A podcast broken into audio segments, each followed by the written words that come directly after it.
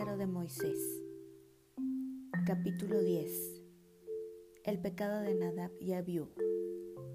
Nadab y Abiú, hijos de Aarón, tomaron cada uno su incensario y pusieron en ellos fuego, sobre el cual pusieron incienso, y ofrecieron delante de Jehová fuego extraño que él nunca les mandó. Y salió fuego de delante de Jehová y los quemó, y murieron delante de Jehová.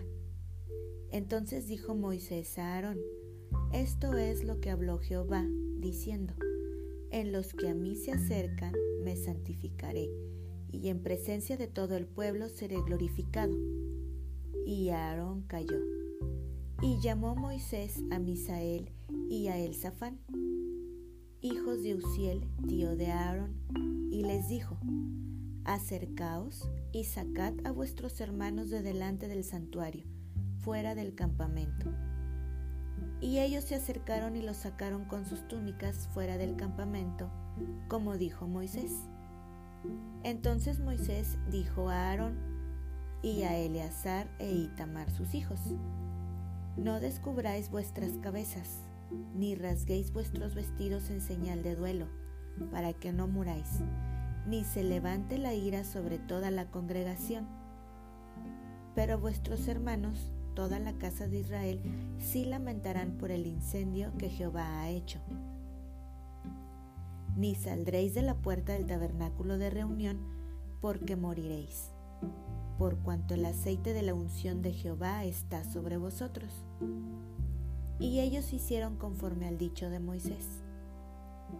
Y Jehová habló a Aarón, diciendo, Tú y tus hijos contigo no beberéis vino ni sidra cuando entréis en el tabernáculo de reunión, para que no muráis. Estatuto perpetuo será para vuestras generaciones, para poder discernir entre lo santo y lo profano, y entre lo inmundo y lo limpio, y para enseñar a los hijos de Israel todos los estatutos que Jehová les ha dicho por medio de Moisés. Y Moisés dijo a Aarón y a Eleazar y a Itamar sus hijos que habían quedado.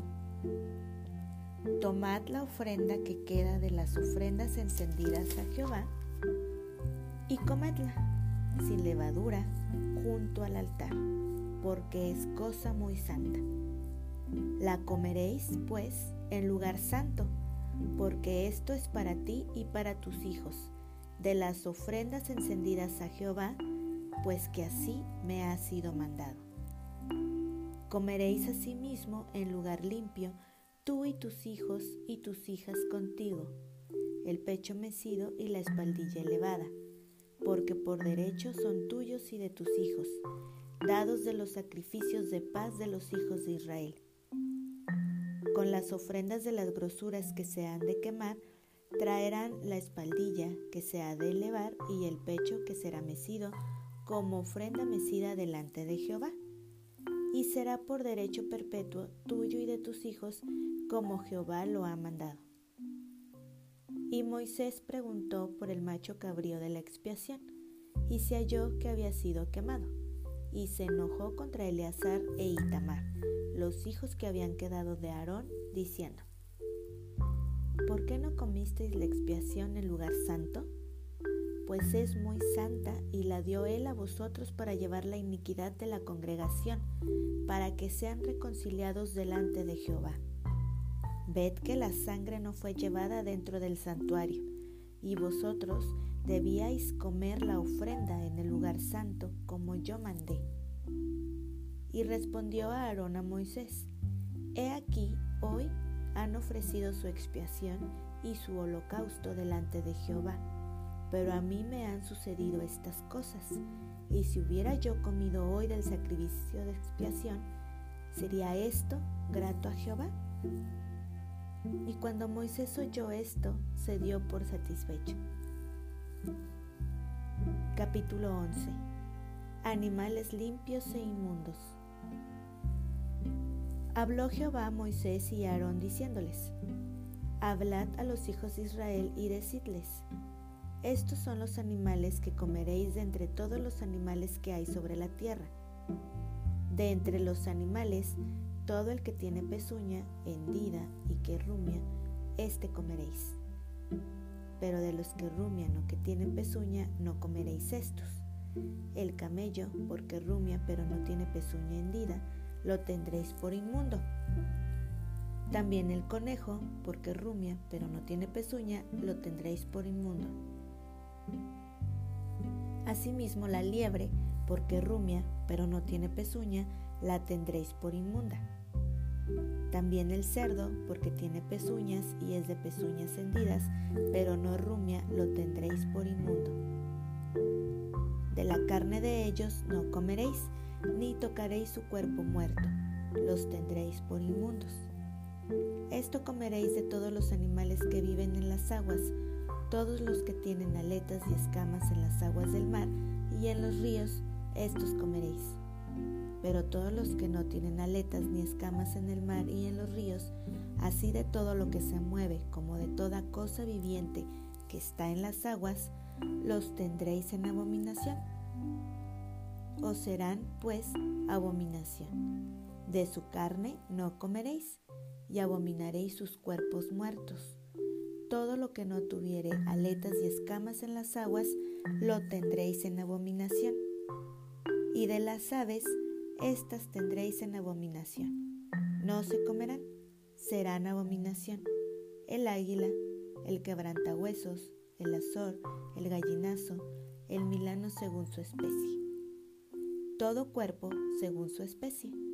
El avestruz, la lechuza, la gaviota, el gavilán según su especie, el búho, el somormujo, el ibis, el calamón, el pelícano, el buitre, la cigüeña, la garza según su especie, la abubilla y el murciélago.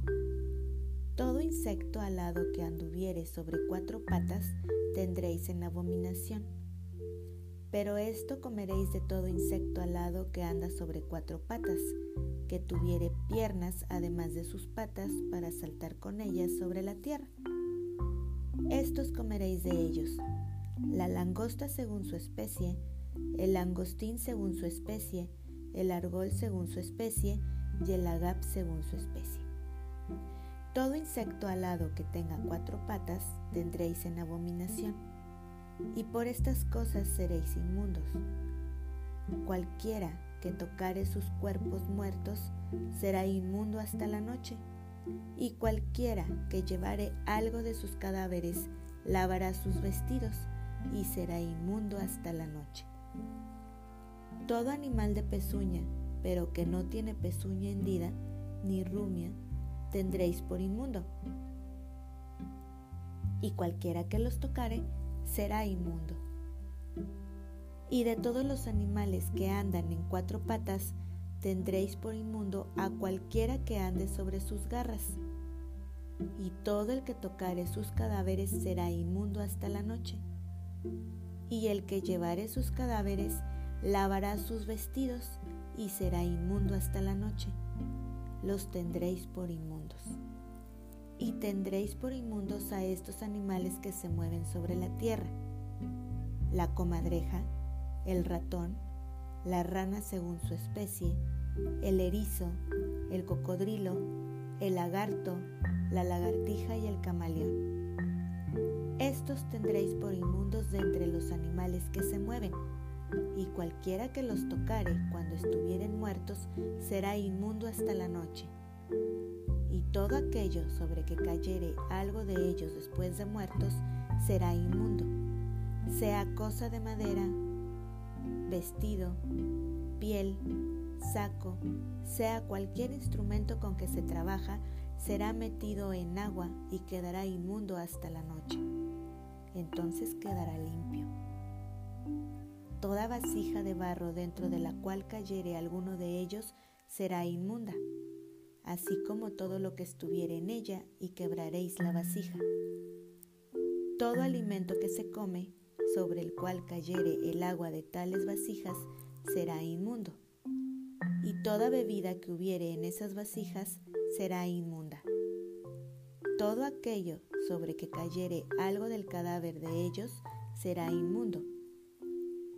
El horno u hornillos se derribarán son inmundos, y por inmundos los tendréis.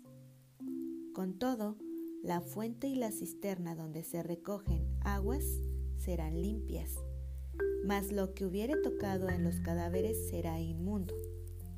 Y si cayere algo de los cadáveres sobre alguna semilla que se haya de sembrar, será limpia. Mas si se hubiere puesto agua en la semilla y cayere algo de los cadáveres sobre ella, la tendréis por inmunda.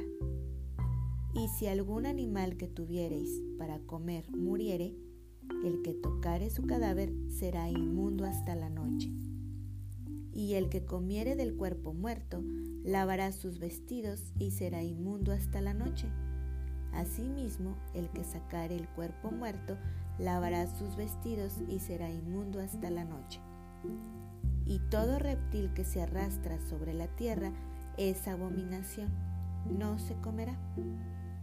Todo lo que anda sobre el pecho y todo lo que anda sobre cuatro o más patas, de todo animal que se arrastra sobre la tierra, no lo comeréis, porque es abominación. No hagáis abominables vuestras personas con ningún animal que se arrastra, ni os contaminéis con ellos, ni seáis inmundos por ellos. Porque yo soy Jehová vuestro Dios vosotros, por tanto, os santificaréis y seréis santos, porque yo soy santo. Así que no contaminéis vuestras personas con ningún animal que se arrastra sobre la tierra. Porque yo soy Jehová, que os hago subir de la tierra de Egipto para ser vuestro Dios. Seréis pues santos, porque yo soy santo. Esta es la ley acerca de las bestias y las aves y todo ser viviente que se mueve en las aguas y todo animal que se arrastra sobre la tierra, para hacer diferencia entre lo inmundo y lo limpio, y entre los animales que se pueden comer y los animales que no se pueden comer. Capítulo 12. La purificación de la mujer después del parto habló Jehová a Moisés diciendo, Habla a los hijos de Israel y diles, la mujer cuando conciba y dé a luz varón será inmunda siete días, conforme a los días de su menstruación será inmunda. Y al octavo día se circuncidará al niño, mas ella permanecerá treinta y tres días purificándose de su sangre Ninguna cosa santa tocará, ni vendrá al santuario hasta cuando sean cumplidos los días de su purificación. Y si diere a luz hija, será inmunda dos semanas, conforme a su separación, y sesenta y seis días estará purificándose de su sangre. Cuando los días de su purificación fueren cumplidos, por hijo o por hija, traerá un cordero de un año para holocausto y un palomino o una tórtola para expiación, a la puerta del tabernáculo de reunión al sacerdote. Y él los ofrecerá delante de Jehová y hará expiación por ella, y será limpia del flujo de su sangre. Esta es la ley para la que diere a luz hijo o hija y si no tiene lo suficiente para un cordero, tomará entonces dos tórtolas o dos palominos, uno para holocausto y otro para expiación. Y el sacerdote hará expiación por ella y será limpia. Capítulo 13. Leyes acerca de la lepra.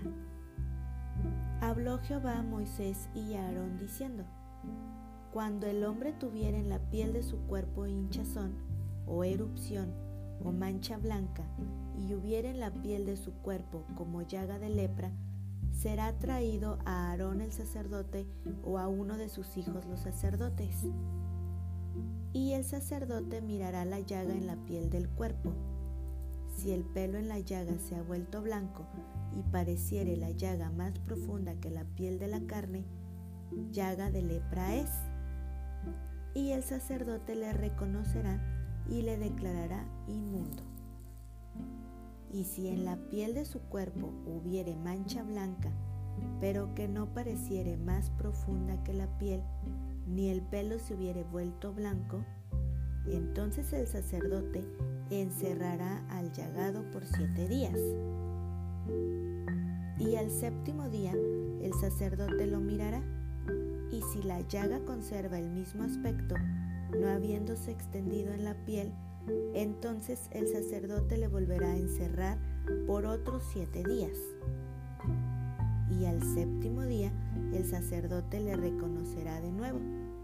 Y si parece haberse oscurecido la llaga y que no ha cundido en la piel, entonces el sacerdote lo declarará limpio. Era erupción. Y lavará sus vestidos y será limpio.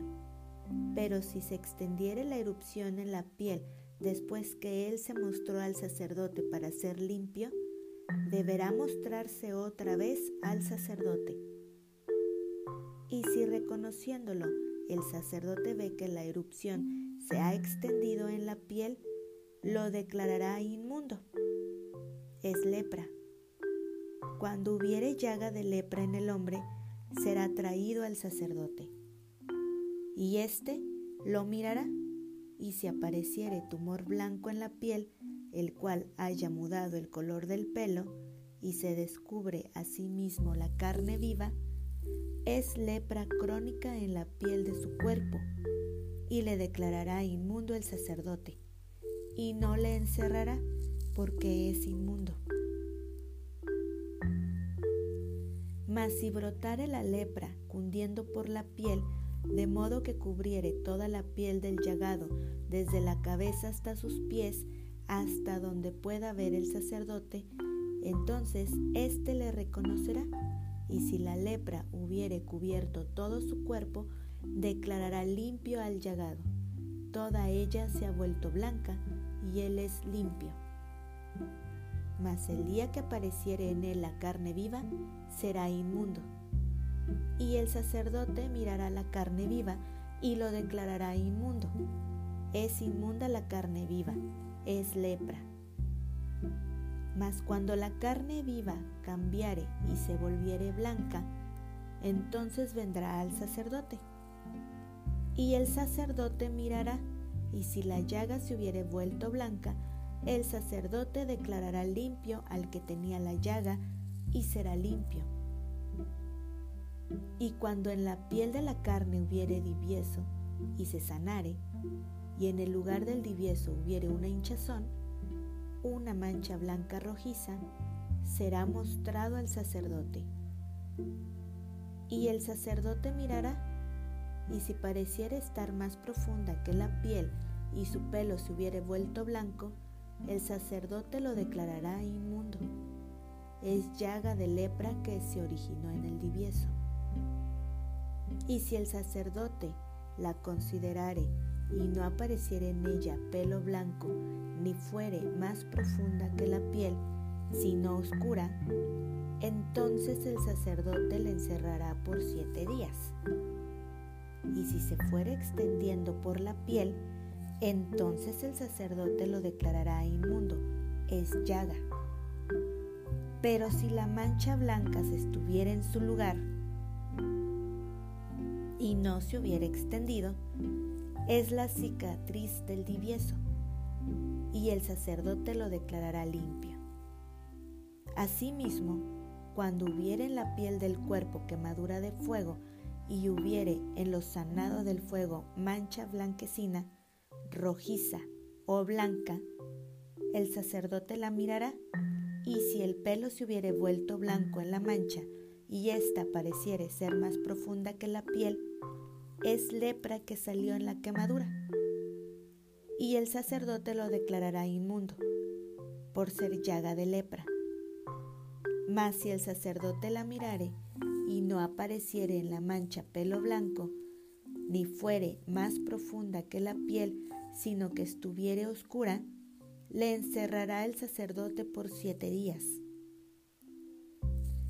Y al séptimo día el sacerdote la reconocerá y si se hubiere ido extendiendo por la piel, el sacerdote lo declarará inmundo. Es llaga de lepra. Pero si la mancha se estuviera en su lugar y no se hubiera extendido en la piel, sino que estuviera oscura, es la cicatriz de la quemadura. El sacerdote lo declarará limpio, porque señal de la quemadura es. Y al hombre o mujer que le saliere llaga en la cabeza o en la barba, el sacerdote mirará la llaga y si pareciere ser más profunda que la piel y el pelo de ella fuere amarillento y delgado, entonces el sacerdote le declarará inmundo.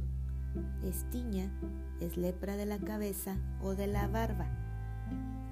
Mas cuando el sacerdote hubiere mirado la llaga de la tiña y no pareciere ser más profunda que la piel, ni hubiere en ella pelo negro, el sacerdote encerrará por siete días al llagado de la tiña.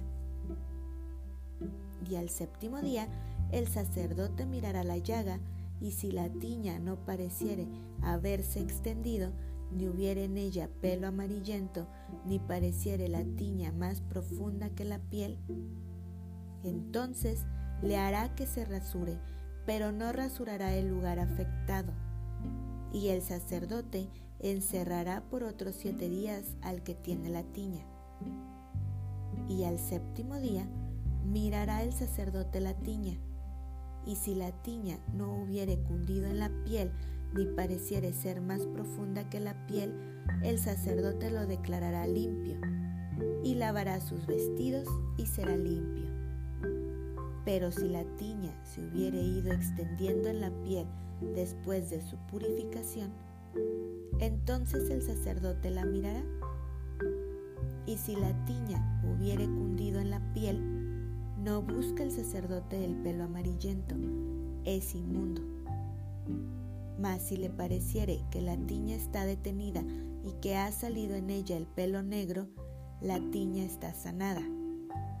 Él está limpio y limpio lo declarará el sacerdote. Asimismo, cuando el hombre o la mujer tuviere en la piel de su cuerpo manchas, manchas blancas, el sacerdote mirará, y si en la piel de su cuerpo aparecieren manchas blancas algo oscurecidas, es empeine que brotó en la piel. Está limpia la persona.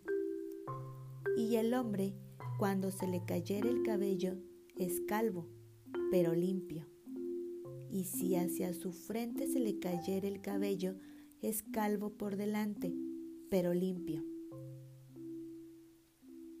Mas cuando en la calva o en la antecalva hubiere llaga blanca rojiza, lepra es que brote en su calva o en su antecalva. Entonces el sacerdote lo mirará y si pareciere la hinchazón de la llaga blanca rojiza en su calva o en su antecalva, como el parecer de la lepra de la piel del cuerpo, leproso es, es inmundo, y el sacerdote lo declarará luego inmundo, en su cabeza tiene la llaga. Y el leproso, en quien hubiere llaga, llevará vestidos rasgados y su cabeza descubierta, y embosado pregonará, inmundo, inmundo. Todo el tiempo que la llaga estuviere en él será inmundo, estará impuro y habitará solo, fuera del campamento será su morada. Cuando en un vestido hubiere plaga de lepra, ya sea vestido de lana o de lino, o en urdimbre o en trama de lino o de lana, o en cuero o en cualquiera obra de cuero, y la plaga fuere verdosa o rojiza en vestido o en cuero, en urdimbre o en trama o en cualquiera obra de cuero, plaga es de lepra y se ha de mostrar al sacerdote. Y el sacerdote mirará la plaga y encerrará la cosa plagada por siete días. Y al séptimo día mirará la plaga, y si se hubiere extendido la plaga en el vestido, en el urdimbre o en la trama, en el cuero o en cualquiera obra que se hace de cuero, lepra maligna es la plaga, inmunda será. Será quemado el vestido, la urdimbre o trama de lana o de lino, o cualquiera obra de cuero en que hubiere tal plaga, porque lepra maligna es, al fuego será quemada. Y si el sacerdote mirare y no pareciere que la plaga se haya extendido en el vestido, en la urdimbre o en la trama o en cualquiera obra de cuero, entonces el sacerdote mandará que laven donde está la plaga y lo encerrará otra vez por siete días. Y el sacerdote mirará después que la plaga fuere lavada, y si pareciere que la plaga no ha cambiado de aspecto, aunque no se haya extendido la plaga, inmunda es.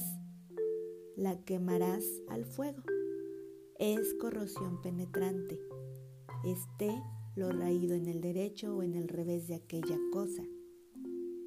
Mas si el sacerdote la viere y pareciere que la plaga se ha oscurecido después que fue lavada, la cortará del vestido, del cuero, de la urdimbre o de la trama. Y si apareciere de nuevo en el vestido, la urdimbre o trama, o en cualquiera cosa de cuero, extendiéndose en ellos, quemarás al fuego aquello en que estuviere la plaga.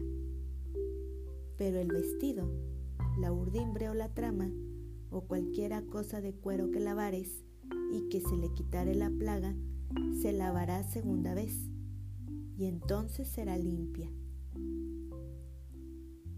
Esta es la ley para la plaga de la lepra del vestido de lana o de lino, o de urdimbre o de trama, o de cualquiera cosa de cuero, para que sea declarada limpia o inmunda.